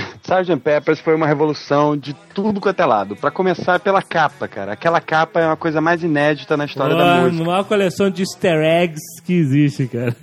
Pois é, você encontra pessoas incríveis ali naquela capa. Você encontra, por exemplo, o gordo e o magro, né, cara? Aham. Você encontra Shirley Temple, Sonny Liston, que é um lutador. De Alistair Crowler, que foi o, um mentor mágico também dessa época, né, cara? O bruxo. Exatamente. Lester Crowley era mentor dos Beatles também? Não, eles começaram a se mexer com um pouco desse. estudar um pouco desse negócio de magia, junto com essa loucura toda da época hippie, né? Isso, cara. Além disso, tinha umas pessoas muito que eu gosto muito também. Tinha o Bob Dylan, tinha o Edgar Allan Poe, que é um escritor sinistro. tinha o Fred Astaire. Tinha uma porrada de gente sinistra, cara. Fora os easter eggs do, do Paul is Dead, né? Que o nego fica descobrindo tudo que é lugar, virando coisa, botando espelho e tal. Descobrindo mil evidências pra constatar que o Paul McCartney morreu e foi substituído pelo Sosa. Aquela teoria da conspiração que Exatamente. surgiu depois, né? Não, e essa capa tem várias, até teses de mestrado, livros, todos falando dessa capa, tudo, porque tem também uma imagem deles novos, em cera, né, ao lado. dessa Ao lado capa também. deles, Aí, né? aí nego faz mil viagens, fala que aquilo é negócio de passado, futuro, que tem uma...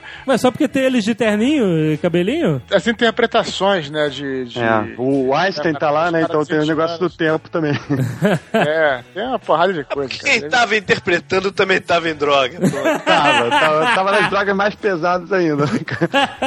Além da capa, você tem o som, né, cara? Que a maneira Não, como eles você gravaram. Tem, você tem um conceito O também. conceito, a ideia, a ideia do disco é que não era um disco do- dos Beatles, né? Era um disco dos- da banda chamada Sgt. Peppers, que eles estavam personificando uma banda chamada Sgt. Peppers. Aham. Mas eles fizeram isso com o intuito de mudar o estilo deles, assim, descaradamente? Olha, não é mais Beatles, Não, é outra Na coisa. verdade, pra fazer uma graça. É. Na verdade é o seguinte, é, até um dos motivos que demorou pra lançar o disco foi porque eles não estavam 100% contentes com o resultado. Porque na época tinha sido lançado um, um álbum dos Beach Boys chamado Pet Sounds. E o Paul McCartney ficou maluco com esse disco. Falou que era o melhor disco que ele já tinha ouvido, que não sei o que, e que não poderia lançar nada pior do que Pet Sounds. Aham. Que Pet Sounds, pelo que eu entendi, eu nunca escutei. É, eu já escutei, é um disco super moderno, cara. Tem uma técnica É. de gravação modernas e tal. Tem um conceito de, de ser Mas uma... e, e de música? O que que, o que, que- o que que ele é de já que você escutou? O que que, que, que que ele traz de música? O Paul falava que existia muitos experimentos musicais. Por exemplo, caras tinham gaitas e que serviam como baixo, né? Uma gaita que fazia pum, pum, pum, pum, pum, pum, pum. E o Paul ligado nessa porra do caralho, os caras estão trazendo É. instrumentos diferentes. O Brian Wilson, ele fala, porra, eu escuto o álbum e primeira vez não tem nada a ver. Fala assim, ó, o cara se inspirou em vocês aí. Tudo bem, as músicas podem não ter nada a ver, mas eu- toda a técnica... Tudo que estava Exatamente. sendo envolvido na construção musical, todos os experimentos diferentes, foi o que o Paul absorveu pra levar pro Sgt. Pepper, né, cara? E aí começou as experimentações com instrumentos diferentes, com aquela loucura. É, o, de- de- desses instrumentos novos eu também tenho que destacar que a citar, que é citar, não sei como é que, eu- como é que você fala isso, que é um instrumento tipo. É cítara. É, um instrumento indiano, cara, que. Tem no Moulin Rouge. Porra, É cítara. todo mundo conhece essa É porra. citarra, não é? No Brasil é citarra. O nome é cítara em português. Tá, mas eu falo que é citarra. Tá, mas voltando lá pro, pro conceito, vamos lá, Dudu. É só pra completar o que o Alexandre falou, né? Desses instrumentos novos que eles trouxeram aí com. É, eles já tinham feito outras coisas antes. E essa daí teve quarteto de cordas, né? Que né, foi a primeira vez que teve misturado com, com rock and roll e tudo mais. Eles já eram abertos a usar outras coisas no- nas músicas deles. Isso, eles já estavam, eles tinham um engenheiro de som da EMI lá, o Ken Townsend, que o cara inventou pra eles uma máquina chamada ADT. Automatic Double Tracking. Aham. E essa parada usava fitas cassete pra, pra duplicar um som, assim. Então isso eles usaram extensamente no, no Sgt. Peppers. Usaram esse Lucy in the Sky with Diamonds pra dar aquele, aquele clima tipo, profundo nas músicas, assim. Então eles tinham uma, uma, uma verdadeira...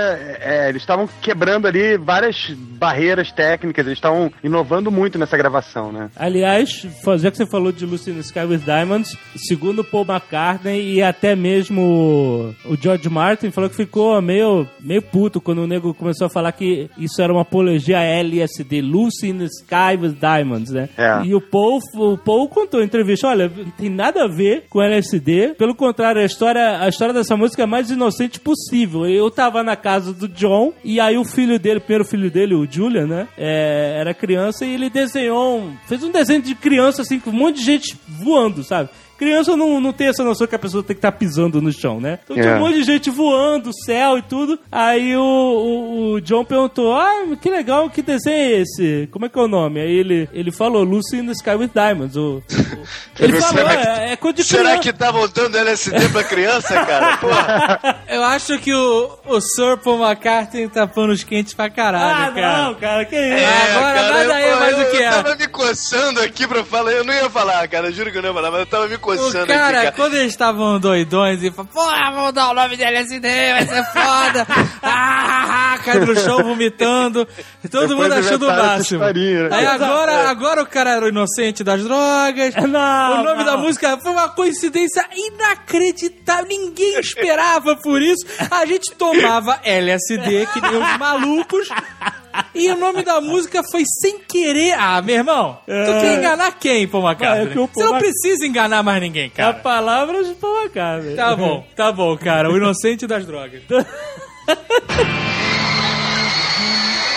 E aos poucos, né, não só com, com o Sgt. Peppers, mas com os discos já, que já viam anteriormente, né, só essa identidade visual ajudou também a influenciar muito a identidade visual dos- da própria juventude e da própria juventude hippie, que já estava surgindo, né? não, De tava novo. surgindo a É, partir de daí. novo, outra geração. Porque primeiro eles É. influenciaram de uma forma visual e agora estão Exato. influenciando de outra, né? E essas músicas, hinos dessa, dessa geração, né, cara? Quer dizer, a geração livre, tinha muito eh, o sexo livre, drogas livre, né? Então isso tudo tava muito junto com aquela filosofia que tinha da época, a filosofia hippie também, né, cara? E aí eles É. já tinham trazido coisas da Índia, né, cara? Que, coisas do Eles Oriente e passaram tal. um tempo na E Índia. a Índia, e a Índia tem essa coisa, tem uma- esse conceito diferente de não tão capitalista, não tão né, materialista e tudo, e tudo aí foi influenciando a juventude toda, né, cara? Mesmo assim, o nome da música não tem nada a ver. Não, não tem nada a ver. Mas O- o para, John pra, Lennon você vê a letra, é bem assim, é coisa de criança. Imagina cara, é você... mensagem Ou de doidão, né, escondida. cara? Tanto faz. É, é mensagem escondida do cara doidão drogado, sabe? Cara, Ai, tá cada bom, um pô. conta a história que quer, né, cara? Bom, deixa ele. Se Aí- ele tá feliz assim, pô, quem sou eu? E aí não, não vejo também, aí cada um acredita, acredita do que quer, né? Eu não vejo muito porque os caras tivessem que mentir, porque todo mundo sabe que os caras usavam LSD. Então o cara ia falar, não, essa música aqui não é. Ué, pô, podia Cara, é falar e aquela não ia mudar nada, né? imagem, cara. Eles, eles o- os Beatles, lá, vamos voltar lá pra trás. Eles criaram uma imagem pra eles. Não, mas olha só, o, o, o, o Paul McCartney falou isso burro velho já, cara. Mas eu falei, sei. cara. Não tem que criar mais imagem de nada. Não, É. não precisa criar, mas ele não quer, pô, ele não quer manchar, vamos dizer assim, na cabeça dele, de repente, seria manchar a imagem dele, Tá, entendeu? coroa arrependido, cara. Falou já que era tudo inocente, papinho de droga inocente. Tomei LSD numa inocência inacreditável. Vi unicórnio, vomitei, passei mal. No dia seguinte tomei de novo uma inocência inacreditável. Foram anos de inocência nessa porra, ah, meu irmão. Tá bom. Não, mas vamos voltar lá, cara. Quando o, o, o Sgt. Peppers foi lançado, cara, o crítico do The Times chegou a falar que ele era um. Esse disco era um momento decisivo na história da, da civilização ocidental. Tá bom. Você tem uma ideia do, do impacto que esse disco teve. Não tem um limite, né, cara? Sabia que você ia ficar puto, cara. Mas o que eu acho impressionante é esse, esse fato deles terem influenciado de uma forma tão forte duas gerações, né, cara? Pode botar mais aí, né, até hoje. Não, mas assim, hoje eles não causam tanta influência, né? Assim, É, uma mas- influência absurda, fortíssima. Sim, sim, sim, a porrada. Assim, a ponto da geração copiar os caras. Geração lá de 60, nego assumiu a forma dos caras, né? Terninho, cabelinho de, de esfregão. Depois vieram os hippies e a galera embarcou no- na parada dos caras de novo, cara. Isso é muito impressionante. É to, assim, bandas e artistas que influenciam seu público e uma geração, Tem você vários, tem é. vários, cara. Vários. Mas os caras conseguirem dar um reboot nesse movimento, que é o que acontece? Normalmente eles influenciam uma geração até o momento que aquela, aquela geração enche o saco daquela merda, ou viram os mongóis gigantes inacreditáveis, mas a maioria desiste daquilo, a outra geração não se interessa por aquilo, e aquela parada vai morrendo, né, cara? Assim, é- Exatamente. ó. Música e arte é cíclica. Exato, e eles inteiro. não, eles mesmos se reciclaram e atingiram, às vezes, até a mesma galera novamente, né? Com outro estilo, e uma galera completamente nova. Que envelheceu com eles, né, cara? Como eles, eram muito novos, era uma galera que envelheceu com eles e mudou com eles. Isso é muito impressionante. Deixa claro que eles não criaram o movimento hippie, nem nada. Eles, Não, eles não. embarcaram no movimento, mas eles ajudaram a difundir É. fortemente. Não, É, você lembra que a Mas a- você lembra que essa questão falou... das roupas coloridas dos hippies é a influência deles. Porque eles trouxeram essas influências da Ásia e, e difundiram. Então, essa parte da- das roupas vibrantes que os hippies usaram, Ah. a influência é dos Beatles. Não, você lembra quando a gente, no Nerdcast de 84, quando a gente falou que Big Brother era, era uma maneira é, que certas emoções, né, como raiva, ódio, veneração, tudo, podem ser mais facilmente sentidas através de um ícone, de um símbolo, né? Ah. E, e eles incorporavam, né, cara, em muitos aspectos. né? É claro que não só eles, né? Depois foi tem os Stones, tem o The Doors, tem, enfim, várias músicas, várias bandas aí. Mas eles, melhor que ninguém, incorporaram esse, esse, esse ícone dessa época, né, cara? Sim. Isso que foi muito maneiro.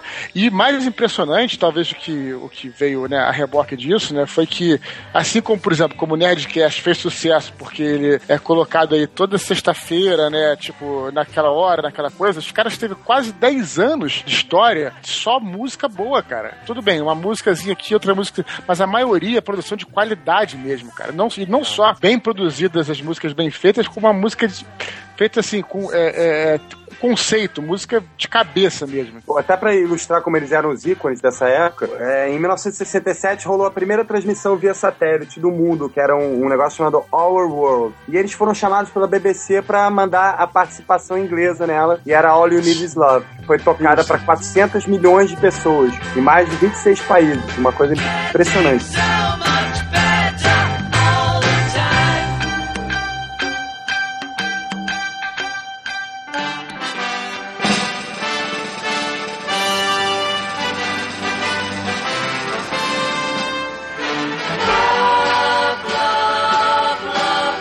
disco dele, depois do Sgt. Peppers, foi um disco mais psicodélico ainda. Esse foi barra pesada, que foi o Magical Mystery Tour. O Magical Mystery Tour também mais um conceito base do, do Paul McCartney, né? Que nessa época tava meio que, não digo tomando a, a- a postura de líder da banda, mas ele era um dos caras mais influentes ali, porque o John tava indo meio na onda, assim. Mas esse disco é importante porque tem essa música, que é uma música icônica.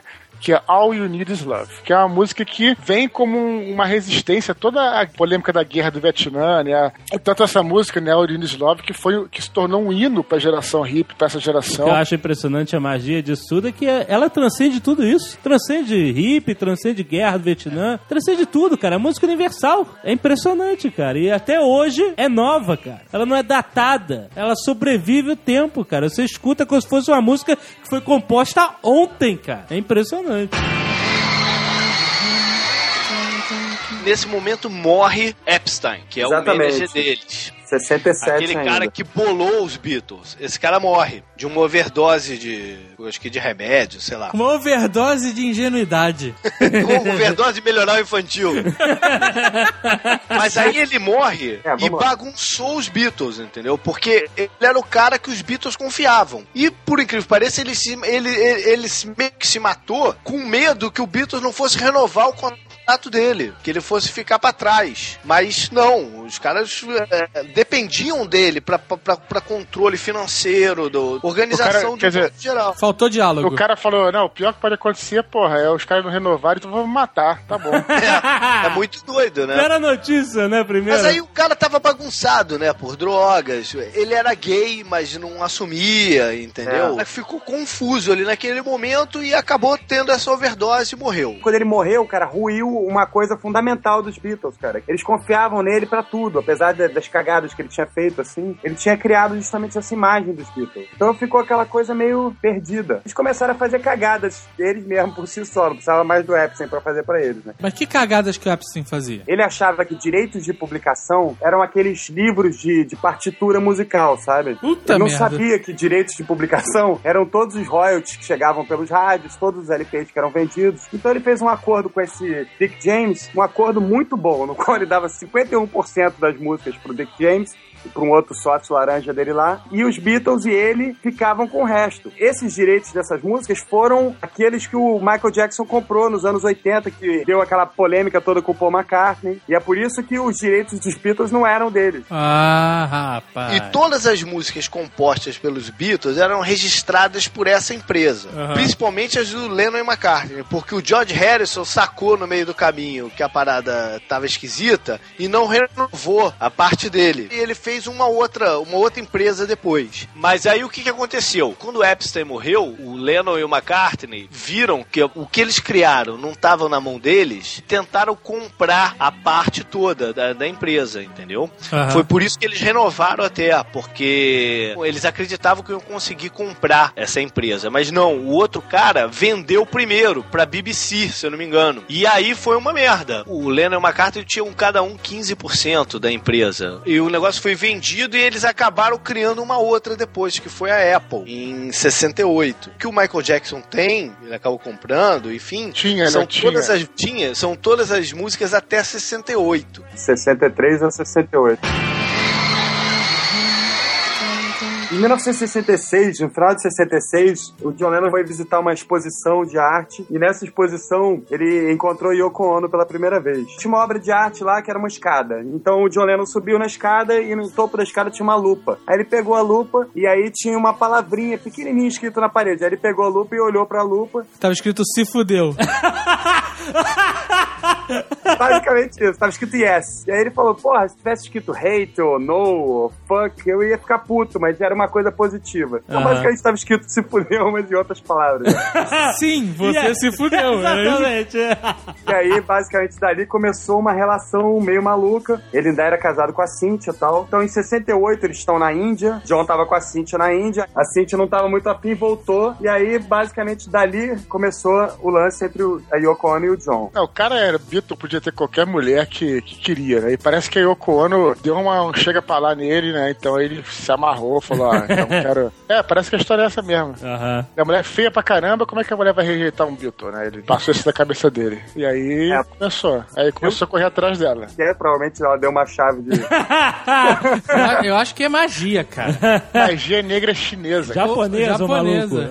Bom, e aí, é, o que que aconteceu? A, a Yoko, né, começou a ter uma influência muito forte sobre o John Lennon, e com isso, o John Lennon, como era o líder da banda, começou a mudar um pouco o estilo da banda, e que começou a não agradar muito os outros membros, né? Porque o bizarro dessa magia japonesa é que ela não vem só pro- pelo lado pessoal, não. Ela vem arrasando tudo. Ela toma conta, é tipo um Tsunami, tsunami, tsunami. tsunami maldito, cara. Toma a vida do cara por completo, meu irmão. O cara não toma mais nenhuma decisão se não passar por ela, cara. Mas ele já tava meio que na, nessa onda. né? Ele já, já tinha uma rivalidade com o Paul um pouco nesse lado criativo, né, cara? Tinha rivalidade, mas aí vem o demônio e fica ali, esse pô, o que que ele é? Você que é o gênio da banda, você que não sei o que lá, e darará. Isso mesmo, basicamente ela ficou fazendo todo esse joguinho e tal. Também tinha um outro detalhe, eles ficaram meio órfãos de, de manager, né? Depois que o Brian morreu. Caraca, cara morreu, magia de proteção cessou. É, pode E aí veio o dragão japonês, meu irmão. pra destruir tudo que faltava, cara.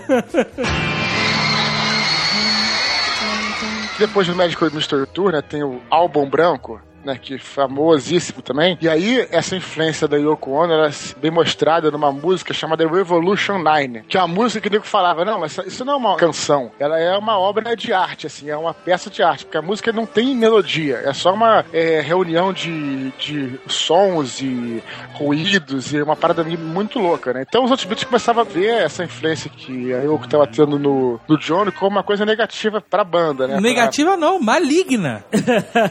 Não tem uma história de que teve um show que o Paul cantou Get Back to Where You Once Belong? Olhando pra ela, né? Olhando pra A ela. tradução é volte para o lugar de onde você veio, né? Get back to where you once belong. E ele cantava olhando fixamente pra Yoko, né? Que tava ali do lado, mandando um recado mais do que claro que tava dando merda. Os Beatles têm uma coisa particular deles. Todas as bandas, eu acho que o pessoal vai, compõe, cada um tem sua tem suas responsabilidades de composição, de, de, de ritmo, de letra, não sei o que lá. Os Beatles não, eles tinham uma independência entre eles, né? Que eles compunham, cada um num estilo diferente, cada um com a sua visão de música, com o que, que ele queria fazer, e botavam pros outros tocarem junto com eles. E aí você tem esse. Desde o começo tinham músicas que o Paul cantava, músicas que o John cantava, uma ou outra que o George Harrison. Não era aquela coisa uniforme de uma banda que tem o vocalista e os instrumentistas, né? Então tinha esse conflito de gênero e de personalidades que era muito forte também, por, por esse motivo. Aham. E até chegar ao ponto de que, te- não sei se foi, eu acho que foi no, no álbum seguinte, no, no, no Abbey Road, o John Lennon queria que as músicas deles ficassem no lado A e a de Paul McCartney no lado B do disco. Ele não queria misturar mais. Eu queria fazer um negócio fora. E nesse momento também o George Harrison já tinha evoluído musicalmente e queria colocar as músicas deles. Mas por vários motivos, Neguinho limava, o que deixava o George Harrison puto. Um dos motivos que Neguinho limava era comercial também, porque o George Harrison não fazia parte daquela empresa. Eles queriam botar as músicas que fossem dar royalties pra empresa deles, né? Como a evolução de tudo, é, na- é natural, assim, os caras querem evoluir como artistas e aos poucos as, as ideologias, né, as coisas vão se separando, né, isso é normal. Mas apesar disso, a Yoko acabou sendo vista, culpada pelos, por muitos fãs pela separação dos Beatles, que já estava acontecendo já. Os Beatles acabaram e houve um pronunciamento mundial. É, Acabou o sonho Beatles. acabou. Como é que foi? O Lennon se pronunciou primeiro, falando, eu vou sair. Mas ele foi a imprensa? Como é que é? Não, não. Primeiro ele falou pros outros Beatles. É. Aí nego falou, pô, mas fica na encolha até sair o álbum, o Abbey Road, entendeu? Aí ele ficou na encolha mesmo. Aí depois que lançaram o Abbey Road, eles divulgaram que tinha, acabado. Não, eu sei o seguinte, que eles combinaram justamente esse negócio de não falar tal até o Abbey Road sair. E aí o Paul foi pra imprensa e falou: Estou saindo dos Beatles. Que escrotinho, cara!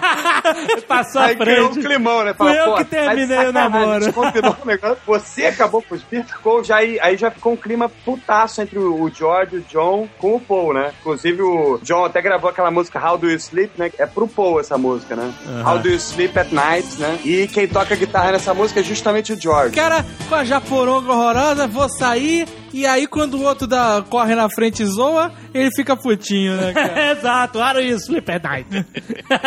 Agora que o Nick falou isso, uma coisa que eu lembrei que é legal de falar antes de terminar é essa coisa do significado. Vocês, quando forem- tiverem a oportunidade de escutar os- uma música dos Beatles, peguem as letras e tentem pensar junto com as músicas, né? Não da primeira fase. A primeira fase é muito rock and roll, tudo, né? Não que eu, eu adoro rock and roll, mas as, as músicas mais cabeça dos Beatles, né? Tentar pensar e junto com os caras. Então, tem muitas músicas com seus significados. E, inclusive, tem, falou, me lembrou de uma música, né? Que o Paul é, fala que é The Long and Winding Road. Isso. Ah. Sensacional. Que a, a história, essa música é linda, né, cara? E a história, ele fala assim: The Long and Winding Road é a trajetória dos Beatles de tudo que levou até, até para chegar na sua porta, né? Chegar na sua casa. A música, a influência toda e tal, é muito maneiro. E muitas músicas, né, têm seus significados. Então é bem legal você, escutar e, e ler as letras pensando nisso. No final dos Beatles, vale a pena a gente destacar um negócio: que eles estavam gravando um, disco que era pra se chamar Get Back, tá? Só que esse disco, na gravação, deu tudo errado, cara. Eles brigaram pra caramba, foi uma merda. E aí esse disco não foi lançado. Eles falaram, não.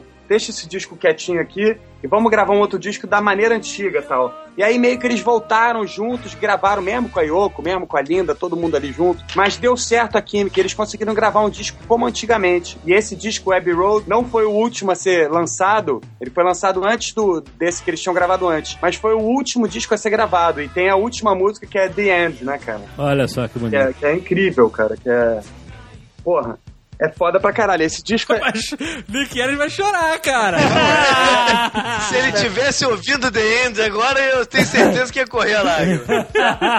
E depois eles lançaram o disco Get Back, que virou It Be. Eles lançaram até naquele último show, não sei se nem se pode dizer show, que eles tocaram lá no terraço do, É, da é. gravadora, né? Pô, é. Deveria ser um disco ao vivo, com o que eles gravaram ali. Só que aí depois mexeram no estúdio e tudo mais. O John Lennon ficou puto porque mexeram. O disco era pra ser cru. Era pra ser um Let It Be da banda, assim e tal. E aí o, o- eles estavam com um produtor chamado Phil Spector, né? E esse Phil Spector tinha um esquema que ele chamava do Wall of Sound, que era a parede de som. Então ele botava uma parada lá atrás, tipo uma orquestração e o cacete a quatro. E o Paul não queria aquilo. O Paul queria as músicas do jeito que eram, do jeito que eles tinham gravado. E aí isso deu uma merda. O Paul ficou putaço com isso também. Mas é, peraí, eles acabaram com a banda e aí depois lançaram mais um É o disco. bicho. Porra, é o bicho, cara. É o bicho. Exatamente, teve um bicho.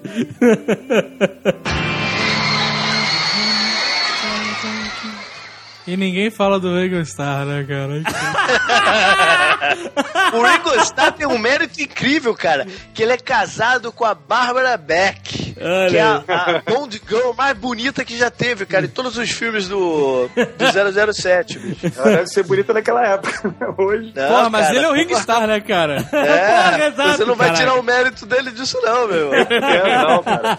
Inclusive, hoje em dia, né, cara, ele e o Paul, pô, são, são os Beatles. Hoje em dia, você vai ver um show do Paul, você vai ver o show dos Beatles. Vai ver o show do Ringo, não vai ser exatamente o show dos Beatles, mas vai ser parecido. Eu fui ver o show do Paul McCartney no Maracanã em 91, É. a chuva filha da puta, cara. Ó, O que mais me fica na memória, cara, foi a raiva que eu fiquei no- durante o show, cara. Por quê?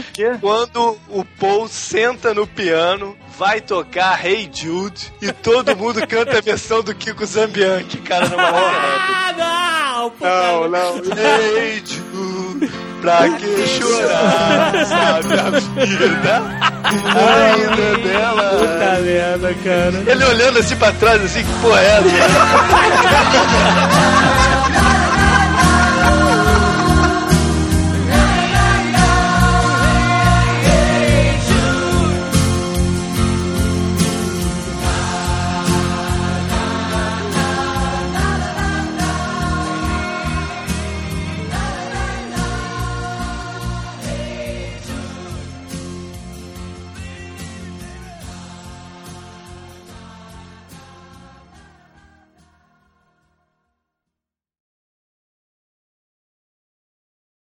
Eu falei do negócio deles eh, cantarem cada hora um cantar e fiquei tentando lembrar que outra banda que isso acontece também. Ter várias músicas cantadas por gente diferente, cara, e só consegui vir uma na minha cabeça, bicho. Meu Deus. Roupa nova, cara. Cara, eu acho que nunca o Roupa Nova recebeu um elogio tão sinistro quanto esse. Cara, não tento pensar numa outra aí. Só o Roupa Nova que fez isso, cara. Até o baterista cantava lá. Então eu vou falar um negócio bombástico aí. É. Eu já fui num show do Roupa Nova. Puta que pariu! Altas revelações, né? Ai, pior que eu também já fui, né? Eu vi o Whisky a Go Go, cara.